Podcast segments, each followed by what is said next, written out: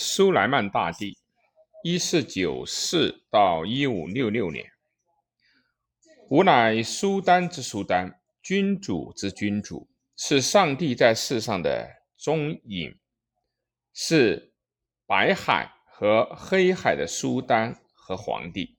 这里的白白海就是指地中海。在给神圣罗马帝国皇帝查理五世的信中，如是写道。在苏莱曼大帝的统治下，奥斯曼土耳其帝国这个中东延伸至北非，从巴尔干半岛绵延至中欧的大帝国达到了强盛的顶峰。苏莱曼大帝扩大了疆域，铲除腐败，修正法律，以宽容之心统治人民，发展艺术事业。甚至他本人也是一位杰出的诗人。苏莱曼大帝去世以后，给后人留下了一个疆域辽阔、秩序井然、文化繁荣的大帝国。这个大帝国在他死后继续繁荣发展了一个世纪之久。一五二零年，苏莱曼成为奥斯曼土耳其帝国的苏丹，年仅二十六岁。前任苏丹，他的父亲冷酷者塞利姆一世夺取了叙利亚、巴勒斯坦、埃及以及两个伊斯兰的圣城麦地那和麦加，大大增强了奥斯曼土耳其帝国的国力。苏莱曼后来从他父亲手上继承了这个以土耳其为中心的大帝国。苏莱曼认为自己是世界的征服者，是罗马帝国皇帝的继承者，但同时作为所罗门第二，他决心向各个方面扩张自己的领土。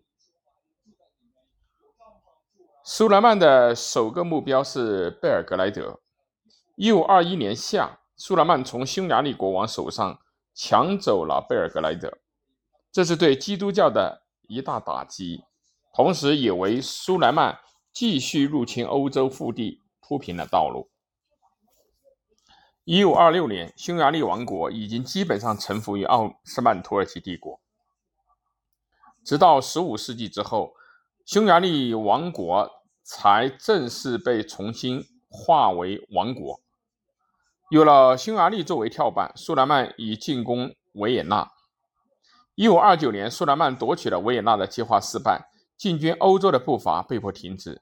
这场败仗导致了十六世纪的奥斯曼土耳其帝国没能够在欧洲继续扩张。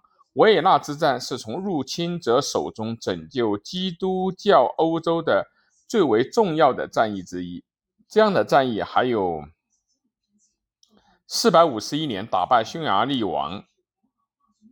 打败匈奴王阿提拉的沙龙大战，七百三十二年法国击败摩尔人的图尔战役，以及九百五十五年日耳曼人抵达马扎尔人的勒希菲尔德战役。一五二六年，苏莱曼在莫哈茨战役中击败匈牙利国王路易二世，在匈牙利王位的归属问题上发生了交锋。奥地利大公斐迪南一世和苏莱曼力挺的懦弱的特兰西瓦尼亚贵族约翰·萨伯利亚都希望成为匈牙利的国王。斐迪南一世娶了路易二世的妹妹，即路易二世的女继承人。他还是势力庞大的哈布斯堡王朝的一员。当时的哈布斯堡王朝的头号人物是神圣罗马帝国的皇帝。查理五世，同时他也是奥地利、日耳曼、低地国家和西班牙的统治者。匈牙利王位争夺战因此演变成两个大帝国之间的冲突。一五二九年的春天，苏莱曼召集了一支十二万人的大军，通过了保加利亚。因天气恶劣，苏莱曼大军损失了不少的骆驼，重型火炮也抛了锚。但最终，苏莱曼还是成功的与萨帕利亚会师，在进军维也纳前重重夺多个匈牙利的要塞，其中包括布达城。斐迪南一世没有得到查理五世的支持，担心事态对他不利，于是将维也纳交给了七十岁高龄的尼克拉斯伯爵的萨尔姆，自己则出逃到波波西米亚。萨尔姆是一位经验丰富的老将，他在圣史蒂芬大教堂周围布好防线，等待苏莱曼大军的到来。苏莱曼大军抵达维也纳以后，试图对城市进行狂轰滥炸。迫使对方投降，但地面攻势阻挡了炮击。奥斯曼土耳其人改变了战术，他们挖战壕，破坏城墙根基。这一招也不管用。深秋将至，湿度上升，苏莱曼大军决定做最后的一次尝试。苏莱曼大军在人数上明显占有优势，但当他们攻城的时候，经常被奥地利人。投掷的长矛所打退，奥斯曼土耳其人放弃了攻城的念头，杀死囚犯，于十月十四号启程回国。一路上，他们遭遇了暴风雪，而且经常遭受小规模的骚扰和袭击。苏莱曼错过了进军欧洲心脏地带的机会。查理五世向维也纳增援了八万大军，苏莱曼只好满足于稳固自己在匈牙利的领土。与此同时，在伊斯兰的世界，苏莱曼将目光转向了东边的萨法维帝国。在与萨法维帝国旷日持久的拉锯战以后，1535年，苏莱曼进入到巴格达，并进一步夺取了巴格达、下米索不达米亚平原以及两河流域的绝大部分地地方。1554年，苏莱曼和伊朗国王签订条约时，苏莱曼已经成为远。近东无可争议的统治者，苏莱曼治下的奥斯曼土耳其帝国的最后一次扩张，使他稳固了的是尼波里塔利亚及利比亚的一部分，突尼斯和阿尔及利亚的领土，还确保了短期内在西地中海的海上统治。苏莱曼也因此成为法国国王弗朗西斯一世和哈布斯堡皇帝、西班牙国王查理五世之间作战的。关键砝码。然而，扩张领土只是苏莱曼野心的一部分。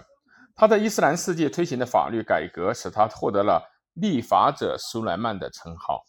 尤其值得一提的是，他很看重苏丹习惯法这一法律体系，可以解决涉及非伊斯兰什叶派穆斯林的事务。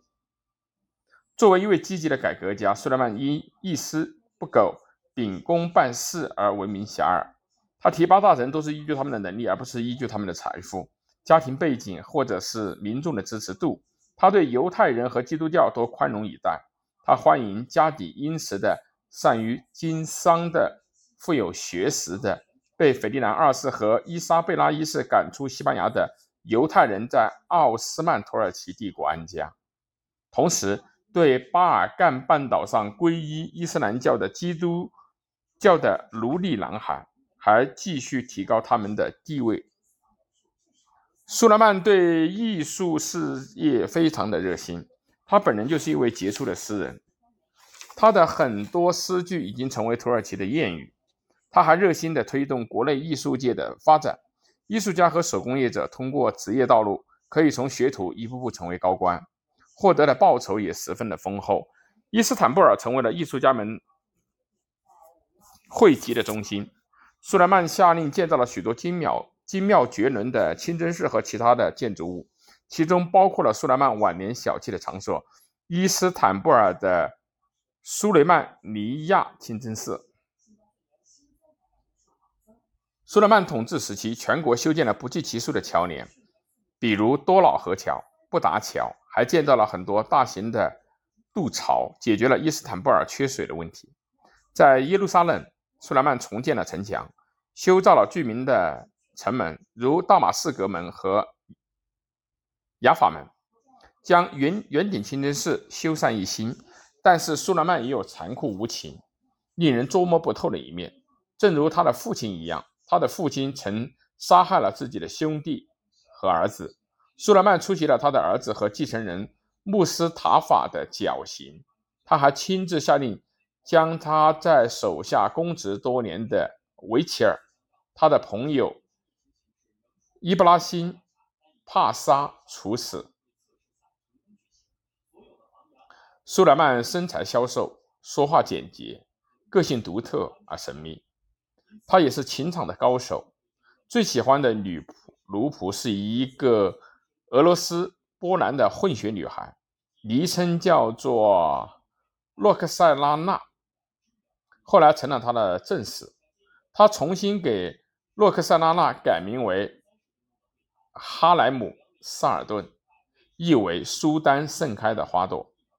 当苏莱曼在外征战的时候，妻子给他写情真意切的情书。而苏莱曼会回寄情书。